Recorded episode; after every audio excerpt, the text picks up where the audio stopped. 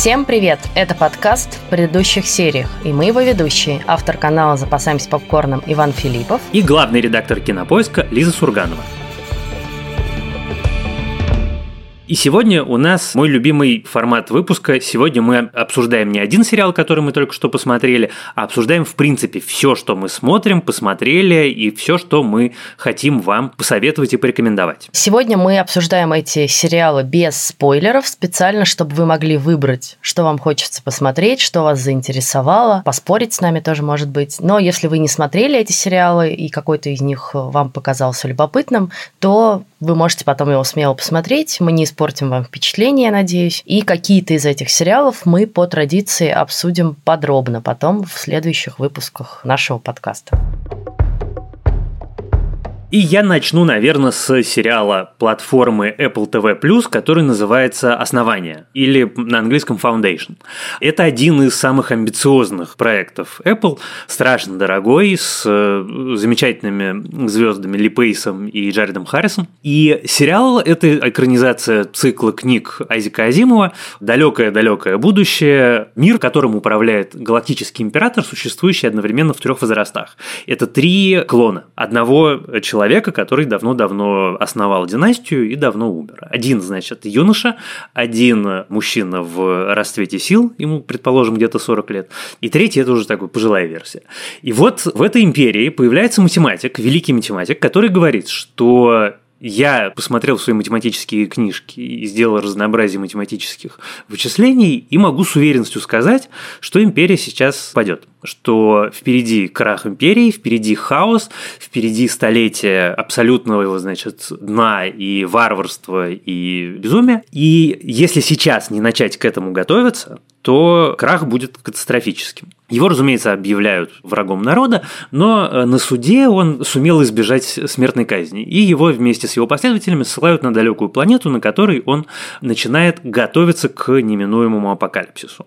Готовиться в смысле собирать все знания, которые есть у Вселенной, и систематизировать их таким образом, чтобы когда, значит, Вселенная и вся империя разрушится, было где подсмотреть, как цивилизацию заново восстанавливать. Так, а математик это Джаред Харрис? Джаред Харрис, да. А император это Ли Пейс. Ли Пейс, соответственно, играет императора в «Расцвете сил».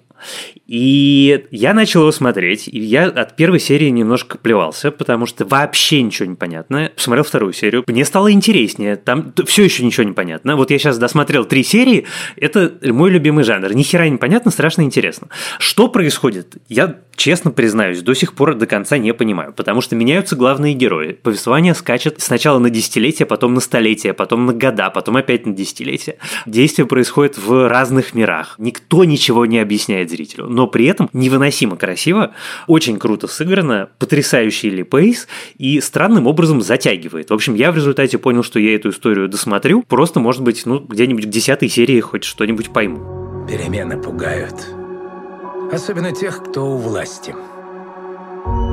Но есть шанс сократить мрачные времена, что нас ждут. Так каков план? После падения наша цивилизация восстанет из пепла. У грядущих поколений будет фундамент для развития, основание. Мы должны сохранить самые существенные фрагменты цивилизации решить, что будут помнить, а что забудут.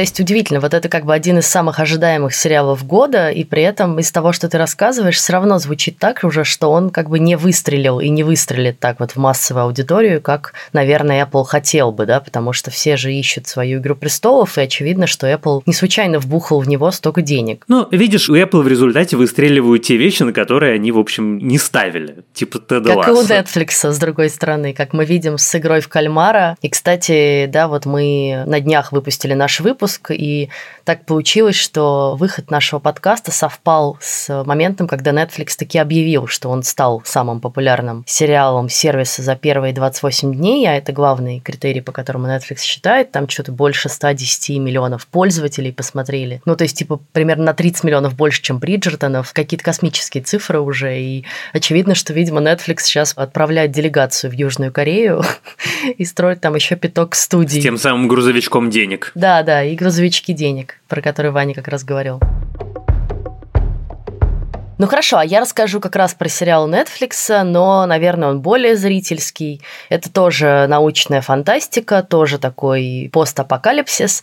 И это сериал не новый. Первый его сезон вышел весной 2020 года в разгар нашего с вами апокалипсиса, и он называется Into the Night или В ночь. И это первый бельгийский проект Netflix, что уже само по себе любопытно. И этот сериал рассказывает о мире, в котором внезапно солнце, которое дарит нам жизнь, тепло и все, что только можно, начало убивать людей совершенно непонятным образом. Точнее, даже не только людей, а вообще все живое на Земле все, чего касается солнечные лучи, умирает как в микроволновке, буквально, как бы поджаренное. И сериал начинается с того, что офицер НАТО, который про это знает, понимает, что единственный шанс спастись – это соскочить на самолет и лететь от Солнца в обратном направлении, то есть по темной стороне Земли, да, как бы все время опережая солнечный свет. И он буквально с ружьем на перевес захватывает самолет, который должен был лететь, ха-ха, в Москву, с десятком пассажиров и, собственно, стюардов на борту. И говорит им, никакой Москвы нет, там как раз смерть, ну, потому что Солнце идет с востока, Востока, мы летим на Запад, это не обсуждается. И дальше, собственно, первый весь сезон мы наблюдаем за тем, как э, вот этот десяток человек пытается выжить в абсолютно кошмарных условиях, то есть они все время должны лететь. Единственный момент, когда они могут приземлиться, это чтобы дозаправиться, поэтому они намечают себе маршрут, дозаправляются в каких-то аэропортах, в которых, кажется, еще есть топливо, смотрят на мир, который просто вымер в одночасье. Ну вот, наверное, самое страшное в этом сериале, да, что ты как бы летишь, а лететь-то тебе некуда, да, и непонятно, где ты вообще спасешься от этого безумия, а главное, что все вокруг умерли, и что, ну, ты как бы, может быть, вообще один остался на свете. И этот сериал меня зацепил тем, что там, конечно, невероятный уровень напряжения, то есть там каждая серия держит тебя просто вот как бы в стальных рукавицах, потому что то тебе надо улетать от солнца, то топливо не работает, то, значит, еще что-то происходит, то какие-то странные солдаты им попадаются на пути, которые еще не знают, что произошло естественно, начинаются адские конфликты внутри этого коллектива, потому что все это разные люди. Там, конечно, любопытно еще то, что там, ну, как Вавилонская башня, да, там смесь разных народов, языков, потому что это Брюссель, это огромный международный аэропорт, и понятно, что там НАТО, ООН, ну, как бы все там базируется, и там поэтому есть и русская девушка, и, значит, э, бельгийцы, и французы, и поляк, и турок, в общем, кого только нет. И это все очень интересный микс. Если мы не взлетим, солнечный свет всех нас убьет. zijn gewoon gevallen terwijl ze bezig waren. Нужно продолжать держаться курса на запад. Успокоимся. Я обещаю, мы найдем решение. Как долго это, по-твоему, будет продолжаться? Мы должны быть честны друг с другом. Куда мы летим? Into the night. А второй сезон вышел в сентябре, и там уже, ну не буду спойлерить сюжет, там уже немножко другие события. И, на мой взгляд, второй сезон уже похуже, чем первый, и в целом ты очень устаешь вот от этого как бы ощущения постоянного напряжения, несмотря на то, что серии коротенькие и сезоны в целом коротенькие, но ты себя в какой-то момент уже чувствуешь таким немножко выжатым, как губка. Не могу все время переживать за ваши жизни, ребята, сорян. Ты знаешь, я его тоже посмотрел, и вот то, что ты сказала последнее, это, мне кажется, такая для меня была, наверное, главная отличительная черта сериала. Потому что придуман он очень круто. И сама концепция «давайте мы на самолете будем убегать от Солнца, она восхитительна и невероятна в своей оригинальности. Но меня дико напрягало то, что он абсолютно одинаковый. У тебя драматургически каждая серия абсолютный клон следующий. У тебя происходит какой-то ужас, герои справляются, пока не справляются, они друг с другом срутся. После этого происходит еще какой-то ужас, с которым тоже справляются, и переход на следующий эпизод – это то, что вот мы думали, что это был ужас, а это на самом деле был не ужас, а вот сейчас будет ужас. И поскольку это происходит 10 серий, и каждая серия абсолютно выстроена одинаково. Это вот такие рельсы, на которые сериал встает в самом начале и едет. И первые три серии ты смотришь, ну окей, здорово. Но потом ты понимаешь, что следующие семь будут точно такими же, и это немножко уже, конечно, напрягает. Поэтому я досмотрел первый сезон и решил, что на этом я, пожалуй, знакомство с этой историей закончу. Хочу рассказать следующим про сериал, который мне страшно понравился. Он у меня взлетел моментально на, не знаю на какое место, но точно в топ-10 сериалов 2021 года. Он называется «Убийство в одном здании». Это сериал платформы Hulu. И это совершенно прекрасная история. В таком жанре нью-йоркский ироничный детектив. Ближе всего по ощущению, по типу юмора и вот по типу истории это похоже на Касла образца первого сезона. То есть на тот момент, когда Касл был не просто хорошим, а лучшим вообще на свете. Это первый сериал, в котором играет Стив Мартин, актер, которого я очень люблю. Там, собственно, главные герои Стив Мартин, Мартин Шорт и Селена Гомес. Три совершенно замечательных артиста, каждый из которых в сериале просто прекрасен. История следующая. В элитной многоэтажке в центре Манхэттена происходит убийство. И обстоятельства складываются таким образом, что три ранее незнакомых между собой жителя этого дома, это очень крутой, очень элитный дом, закрытый, решают провести расследование убийства. И не просто провести расследование убийства, а записать свое расследование в виде подкаста. И дальше, соответственно, они расследуют, там каждую серию появляется новый подозреваемый, они что-то находят, вскрываются какие-то новые обстоятельства, у каждого из них оказываются какие-то тайны. Стив Мартин играет э, его герои, это актер, который 20 или 30 лет назад сыграл главную роль в детективном сериале, и с тех пор его больше ни на какие роли не берут, но вот чем денег хватает на то, чтобы комфортно жить, но при этом он такой грустный 70-летний дедушка, одинокий, который одиноко живет в дорогой квартире.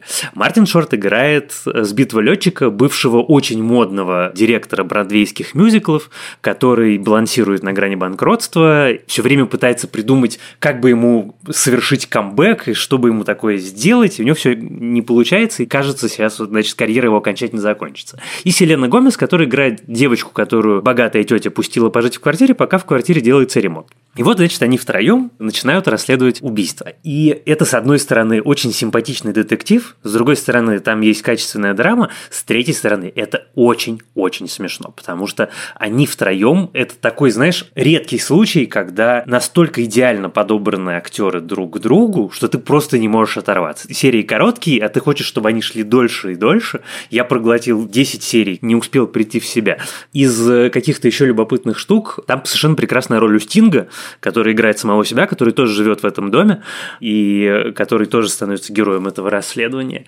И там есть один эпизод, который абсолютно выдающийся, потому что это вот то, про что мы с тобой всегда говорим, что золотой век телевидения – это бесконечный эксперимент. Это все время в сериалах происходит что-то, чего никогда раньше никто не делал. Вот, например, в сериале Only Murders in the Building есть серия без диалогов вообще, целиком из звуков только музыка. Потому что серия от лица глухого героя. И это так неожиданно, так интересно. Ну, в общем, в результате получается такая развлекательная штука, которая при этом довольно содержательная и очень качественная. Вот я как раз очень хочу, чтобы ты ее посмотрел и чтобы мы сделали подкаст. Я зашла в лифт вместе с двумя чудиками. За мной зашел Тим. Примерно через 12 минут меня убьют. Следствие подтвердило, что Тим Кона был убит. И, судя по всему, убил его кто-то из вас. Я постоянно о них думаю. Я тоже. А давайте создадим свой подкаст о преступлениях. Мы спустимся и поищем улики. Хочешь с нами? Хочу ли я вломиться в квартиру трупа и покопаться в его вещах? Почему бы и нет? Я расскажу следующим про сериал, который называется «Сцены супружеской жизни». По-английски он называется «Scenes from a Marriage». И это американский ремейк мини-сериала Бергмана 70-х годов про, собственно, семейную пару, которая 10 лет прожила в браке, а теперь оказывается на грани развода. Супруги начинают обсуждать расставание, и при этом это все, конечно, дается им с большой болью, страданиями, потому что на самом деле чувства их друг другу все равно еще сильны и живы, но тем не менее что-то пошло уже не так. И, во-первых, этот сериал был показан на Венецианском кинофестивале, это уже много о нем говорит, и понятно, что вот мы там обсуждаем часто с Ваней зрительские сериалы, не знаю, фантастику, да, детективы, комедии, сериалы, сделанные на широкую аудиторию. Это, конечно, не он, и это в большей степени похоже на такое разговорное авторское кино, но при этом это, конечно, потрясающе сделано, это написано и срежиссировано Хагаем Леви, которого мы знаем по сериалу «Любовники», и, по сути, это такой камерный сериал про двух человек, которых играют Джессика Честейн и Оскар Айзек, и это просто такой, ну вот то, что говорят, да, performance of a lifetime, да, для них, ну, то есть такие, наверное, одни из главных ролей в их карьере, я думаю, это будут, потому что плотность событий, при том, что там при этом ничего не происходит, ну так вот с точки зрения того, что там нет экшена, да, нет погонь, нет какой-то интриги детективной, нет измен, по сути, это все разговоры, ссоры, примирения, какие-то попытки наладить отношения, но плотность их такова, что ты на самом деле довольно тяжело смотреть, ну то есть тебе надо прям сосредоточиться, погрузиться вот в это настроение, поймать его и как бы очень внимательно смотреть, слушать диалоги, прочувствовать героев, прочувствовать то, почему они это все начинают друг другу говорить. И я почитала немножко американской прессы, и там говорят, что вот там как бы Бергмана обвиняли в том, что после выхода его мини-сериала, значит, выросло число разводов в Швеции, и вполне возможно, что с этим сериалом будет то же самое, особенно учитывая, что вышел он в постковидный, ну, точнее, какой постковидный, да, у нас по-прежнему ковид на дворе, по-прежнему карантины все время. Короче, что вот из-за этой камерности, такой клаустрофобности почти этого сериала, мне кажется, многие люди начнут себя чувствовать так же, как герои, да, вот они почти все время замкнуты в одном доме, там почти нет как бы сцен, снятых где-то на улице, где-то вообще за пределами этого дома. Там все построено на диалогах. И это все, наверное, очень близко, с одной стороны, каждому человеку, с другой стороны, это пугающе интимно. И вот американские э, СМИ пишут, что вы когда досмотрите, вам хорошо бы, чтобы рядом был телефон либо терапевта, либо вашего адвоката, если вы соберетесь разводиться тоже. Ой, слушай, какая прекрасная рекомендация. Нет, он у меня точно лежит в отложенных, потому что я его очень хочу посмотреть, но я просто хочу его посмотреть вдумчиво и сознательно, а сейчас... Да, да, это точно надо так делать, потому что иначе не получится получится. Сейчас не получается. И получается, что я сейчас смотрю в основном какие-то такие популярные развлекательные штуки. Да, я не сказала важное, что это сериал HBO, который в России можно посмотреть в Амедиатеке и на Кинопоиске по нашей с ними совместной подписке. Мы сядем и все обсудим. Столько, сколько потребуется. Мне больше нечего сказать. Да в чем дело? Мы вдруг разучились разговаривать? Знаешь, как долго я хотела уйти? Я сойду с ума, если не уйду прямо сейчас. Сейчас, в эту секунду. Да, если я не уйду сейчас, я не смогу уйти никогда. А я расскажу сейчас про модную новинку, сериал платформы Netflix, который называется «Каштановый человечек».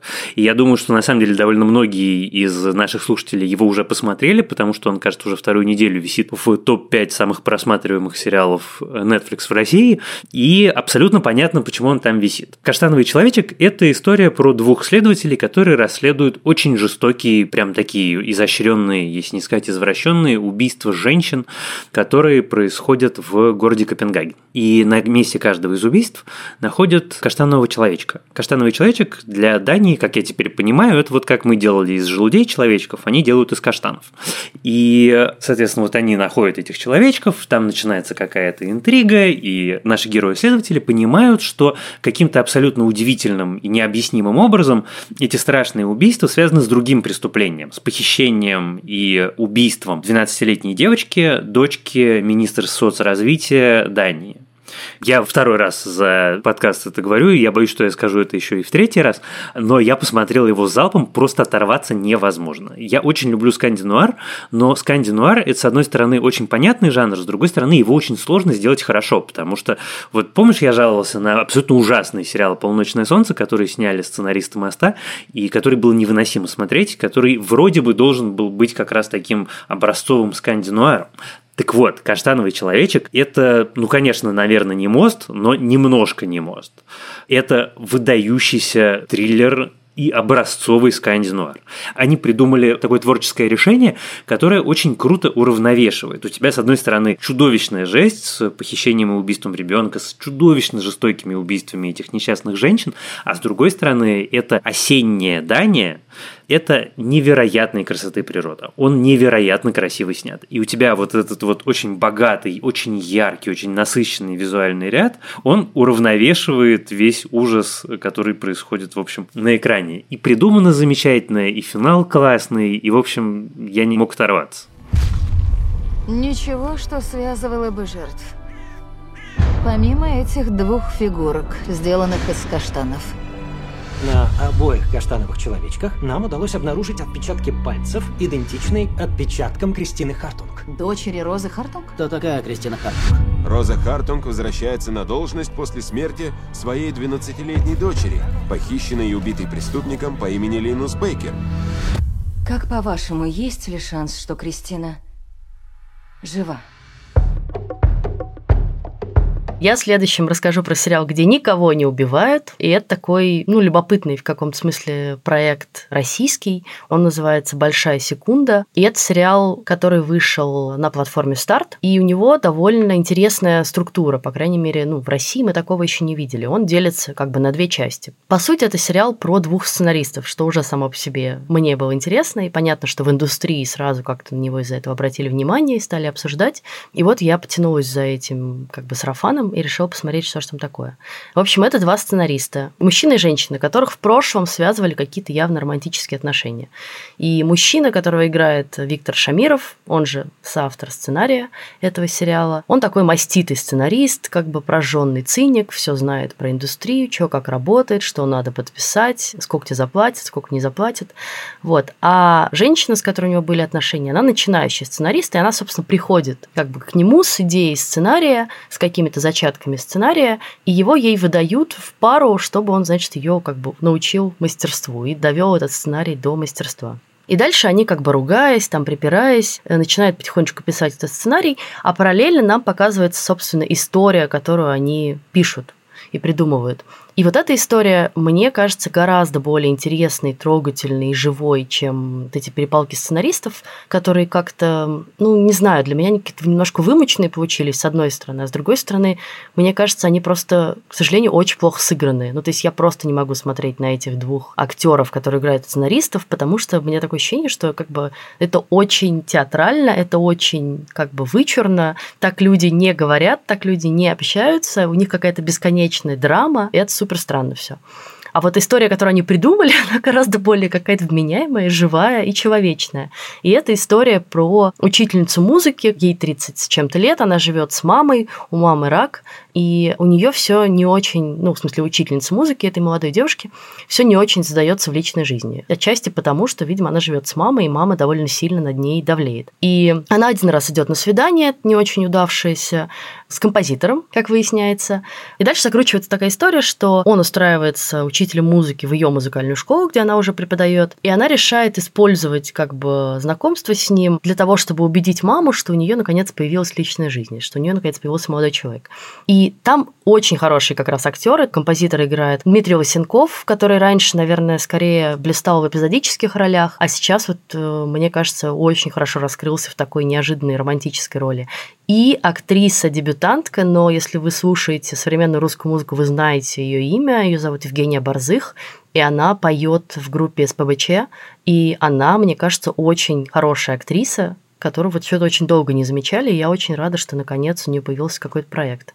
В общем, сериал неоднозначный, потому что я бы выкинула из него линию со сценаристами, оставила только линию с учительницей музыки и композитором, посмотрела бы вот такую трогательную, милую историю про провинциальный городок и жизнь обычных людей, при том, что я понимаю всю метафору, что как бы сценаристы переносят свои переживания, страдания и невысказанность в своих отношениях вот на эти отношения в сериале, который они пишут, но чего-то как-то вот эта часть прям совсем меня не зацепила. Я пока посмотрел две серии, я не до конца уверен, что я буду смотреть дальше, хотя мне очень нравятся и Лысенков, и Борзых, они обаятельные, я вообще на самом деле большой поклонник Дмитрия Лысенкова, мне кажется, что он замечательный и недооцененный актер, который хорош практически в любом жанре, за который он берется.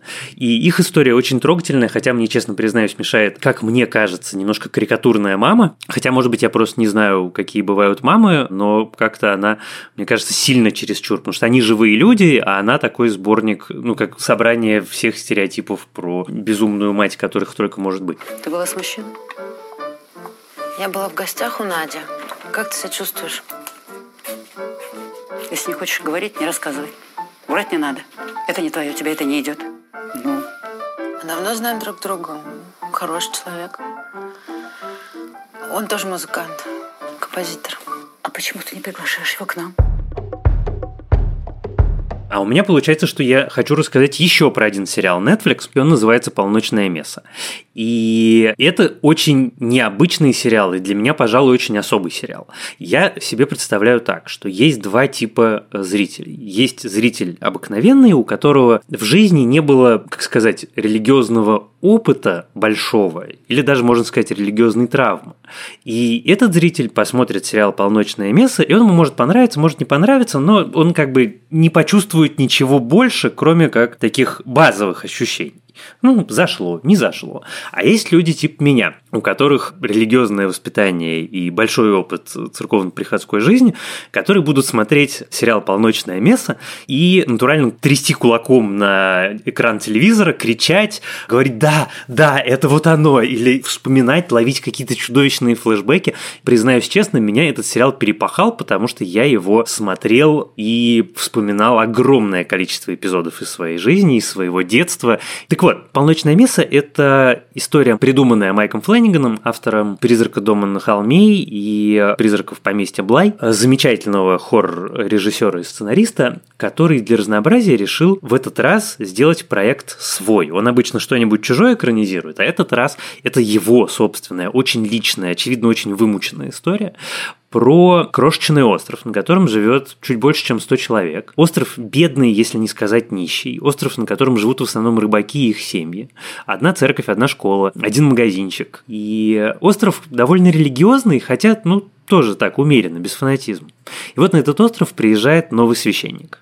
И с его появлением на острове начинают происходить чудеса. Причем чудеса настоящие, чудеса абсолютно библейские. То есть чудеса из серии «Встань, возьми постель свою и иди». И сериал, с одной стороны, предлагает нам ситуацию, как бы мы, современные люди, отреагировали на библейские чудеса в нашей современной жизни. Но это на самом деле только такой первый пласт, а дальше нельзя рассказывать, потому что это спойлеры. И я вот тут я прям надеюсь, что мы с тобой все-таки его обсудим, потому что мне очень много чего есть по этому поводу рассказать. Но это, наверное, один из лучших сериалов про веру и про религию, и про христианство, и на самом деле немножко про ислам, который я видел, и это прям высказывание. И я, конечно, получил колоссальное удовольствие. Это наименее хоррор из всех сериалов Флэннигана, но при этом в тот момент, когда становится страшно, это буквально предпоследняя серия. Страшно будет так, что просто, ну вот, а Но недолго. Мы чувствуем неприязнь к непонятному. Нам некомфортно от неизвестного. Но чем больше мы знаем, тем меньше мы гнемся, а значит становимся хрупкими и легче ломаемся. Это божественное деяние? Разве? Как бы я до сих пор не могу отойти от э, призраков дома на холме. Мне кажется, мне снится периодически вот эта леди со сломанной шеей. Я до сих пор не могу эти образы из своей головы как бы убрать. Вот, не волнуйся, нет, это не так. Призрак дома на холме сильно страшнее, прям в разы страшнее. Тут другого рода история и другого рода страшность сцены. Послушай, ты посмотрела только что игру в кальмара. Ты, в общем, уже опытный закаленный боец. У нас сегодня какой-то парад сериалов Netflix. Ну, вот они давно не выпускали много всего классного одновременно, а вот этой осенью явно разрядили все свои орудия, из всех пушек выстрелили, и вот вам скандинуар, и бельгийский триллер, и корейский триллер, и чего только нет, да. А этот сериал такой тоже необычный в каком-то смысле, потому что это такой франко-американский сериал, комедия. Он называется по-английски On the Verge, а по-русски называется «Женщины за 40». Довольно ужасное название, сразу отталкивающее от него кучу людей, но в каком-то смысле фактически верное, потому что он действительно рассказывает про четырех женщин, которым там 40-50 лет, четырех подруг, которые живут в Лос-Анджелесе, и это такая некоторая смесь ну, секс в большом городе, девочек, ну, в общем, по канону, да, как бы всех историй про женскую дружбу это рассказывается. При этом у них у всех уже достаточно взрослые дети, там им по 10 или больше лет. У одной из них так вообще трое детей, и каждый от отца какой-то новой расы. Поэтому у нее дочка мулатка, еще один сын белый абсолютно, и самый младший сын с азиатскими корнями тоже. В общем, такой смешной довольно набор. И сериал, собственно, рассказывает, ну, об их приключениях и жизни в Лос-Анджелесе, отношениях с детьми, отношениях с мужьями, отношениях друг с другом. И, с одной стороны, э, мне было как-то интересно его посмотреть, потому что, ну, вообще я люблю женские истории, написанные женщинами, а он написан Жюли Дель Пи, она там играет э, одну из главных ролей, а это актриса, которую я очень люблю по фильму «Перед рассветом», совершенно прекрасным. И вот здесь она как бы уже такая матерая актриса, которая решила еще попробовать себя в режиссуре и в написании сценария. Но у меня неоднозначные впечатления от этого сериала. С одной стороны, как чтиво, да, вот как если бы я читала какой-нибудь легкий детектив или какой-то легкий роман летом на отдыхе, это нормально совершенно заходит. Потому что он легкий, непринужденный, ни к чему тебя не обязывающий. С другой стороны, когда ты начинаешь вдумываться в каждого персонажа этого сериала, ты понимаешь, что они просто все, все поголовно тебя раздражают. Они все какие-то антипатичные. Вот прям я не могу найти ни одного персонажа, про которого могу сказать, что он мне нравится. И это странно, потому что, ну, с одной стороны, мы с тобой вот все время топим, да, за сложных персонажей, они не должны быть все исключительно хорошими. Но такое ощущение, что здесь как бы написали много отрицательных черт и забыли добавить каких-то нормальных, каких-то человеческих. И каждый из них какой-то фрик, каждый из них какая-то совершенно сумасшедшая психопатка со своими какими-то загонами. У каждой какой-то безумный муж, который ее третирует. Ну, короче, ты просто смотришь и думаешь, господи, как бы я вообще не хочу рядом с этими людьми находиться. Ты знаешь, я тебя решительно поддерживаю, я тоже очень люблю такие сериалы, я его начал смотреть, но у меня проблемы даже не глобально во всех персонажах. Мне они пока, в общем, кажутся симпатичными, но я не могу, какой же у героини француженки, какой же мудак у нее муж это невыносимо. Я, он появляется на экране, он что-нибудь делает, мне хочется его задушить. То есть меня, кажется, со времен Рамси Болтона никто так не бесил на экране. Это что-то совершенно запредельное. И когда я потом жалуюсь тебе или нашей с тобой общей подруге Юле Варшавской на то, что он меня так бесит, и Юля говорит, да, а ты думаешь, что это значит типа выдумки? Нет, такие действительно бывают, и тут меня накатывает просто волна какого-то абсолютно хтонического ужаса, потому что если такие такие бывают, то я вообще не до конца понимаю, как человечество еще не вымерло нафиг. Ну да, муж там такой э, манипулятор, буквально то, что называется, он занимается газлайтингом в отношении своей жены, всячески ее третирует, все время ей говорит, что она все делает не так, что кошка ее его достала, потому что она, значит, везде гадит.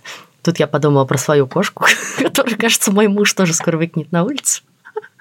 Но, как бы, помимо этого, сама героиня Жюли Дель Пи, к ней тоже масса вопросов. Больше всего у меня вопросов вот к этой матери троих детей, которая, как бы, одна из них единственная неуспешная, никак не состоялась в жизни, все время теряет работу, и поэтому, как бы, не находит ничего лучше, кроме как начать продавать своих собственных детей. То есть она их начинает таскать по каким-то актерским агентствам, записывать с ними какие-то дома ролики. Ну, короче, просто на них всячески наживается. При этом живут они, ну, действительно в каком-то полном бардаке, она явно ими не занимается. Ну, в общем, очень странно. Я не досмотрела сериал и думаю, что не буду его досматривать, но на всякий случай решила оставить такую рекомендацию, вдруг вы решитесь его посмотреть. Мне на самом деле кажется, что он все-таки заслуживает просмотра, потому что он в результате написан хорошо. Ну, то есть, если как-то ищешь такого жанра, то это хороший представитель жанра. Это такая достойная вещь. Мне надо идти. Так, что происходит? Скажите, у вас что, инфаркт? Боже, мне 46, а не 96. У меня паническая атака. М а, а как вы все познакомились? Я сейчас целовалась с мужиком, и он был без зуба. Стой, чего? Ни одного зуба. А последним на сегодня нашим сериалом будет израильский сериал, который называется «Долина слез». Он вышел в мире на платформе HBO Max, и в России он доступен в Амедиатеке и на Кинопоиске по совместной подписке с Амедиатекой. «Долина слез» – это сериал про войну судного дня. В 1973 году, без объявления войны, внезапно в самый святой для иудаизма и для иудеев праздник э, Судный день, Йом-Кипур, на Израиль напали одновременно Египет и Сирия. При поддержке Иордании и Ирака. И это история про первые дни войны, когда израильская армия терпела одно поражение за другим, про группу танкистов, которые пытаются выстоять, про их родственников, которые пытаются узнать, что с их детьми. Это такая очень необычная вещь. Потому что, с одной стороны, это интересная история, мы мало чего знаем про войну судного дня, мы, я имею в виду российские зрители, но удивительным образом израильские зрители тоже мало знают про войну судного дня. Для Израиля это так называемая забытая война, несмотря на то, что Израиль ее в результате выиграл, то есть вот все эти орды превосходящих сил противника, все в результате было разгромлено, и израильские танки немного не дошли до Дамаска и еще совсем немного не дошли до Каира. Так вот, выигранную войну израильские режиссер и сценарист решили рассказать не в моменте, когда они выигрывают, не в моменте триумфа, не в моменте, когда вот мы сейчас, значит, гордо победим врага, а в моменте, когда все потеряно, когда кажется, что не просто война будет проиграна, а кажется, что сейчас будет уничтожено само государство Израиль, что оно исчезнет просто с карты, что его, как хотели арабы, сбросят в море. Я смотрел на это, конечно, с особым интересом. Ну, для меня эта тема особая, потому что я в какой-то момент учился на отделении иудайки, в общем, много всего про это знаю. Но вот ты смотришь американский сериал про войну, ты смотришь наш сериал про войну, немецкий сериал про войну. Это всегда каждый раз свое отношение к войне. Так вот, у израильтян абсолютно уникальное отношение к войне. Во-первых, потому что они всегда воюют за сохранение государства. То есть это не просто там за оккупацию, это за то, будет твоя страна или не будет завтра по итогам. А во-вторых, потому что это бесконечно воюющая страна. Но 73 год, там один из героев, который говорит, что я думал, что вот я ветеран четырех войн, и что пятый не будет, как я ошибался, и как мне грустно. И ты понимаешь, что на самом деле это люди, которых там за спиной Вторая мировая, Холокост, какие-то еще, война за независимость, какие-то еще ужасы. И это такой абсолютно удивительный исторический контекст и совершенно душераздирающие человеческие истории. И мне его было смотреть очень сложно и тяжело, но я, конечно, его посмотрел не оторвавшись. В Израиле он наделал огромное количество шуму. Это самый популярный, кажется, сериал израильский вообще за все время существования.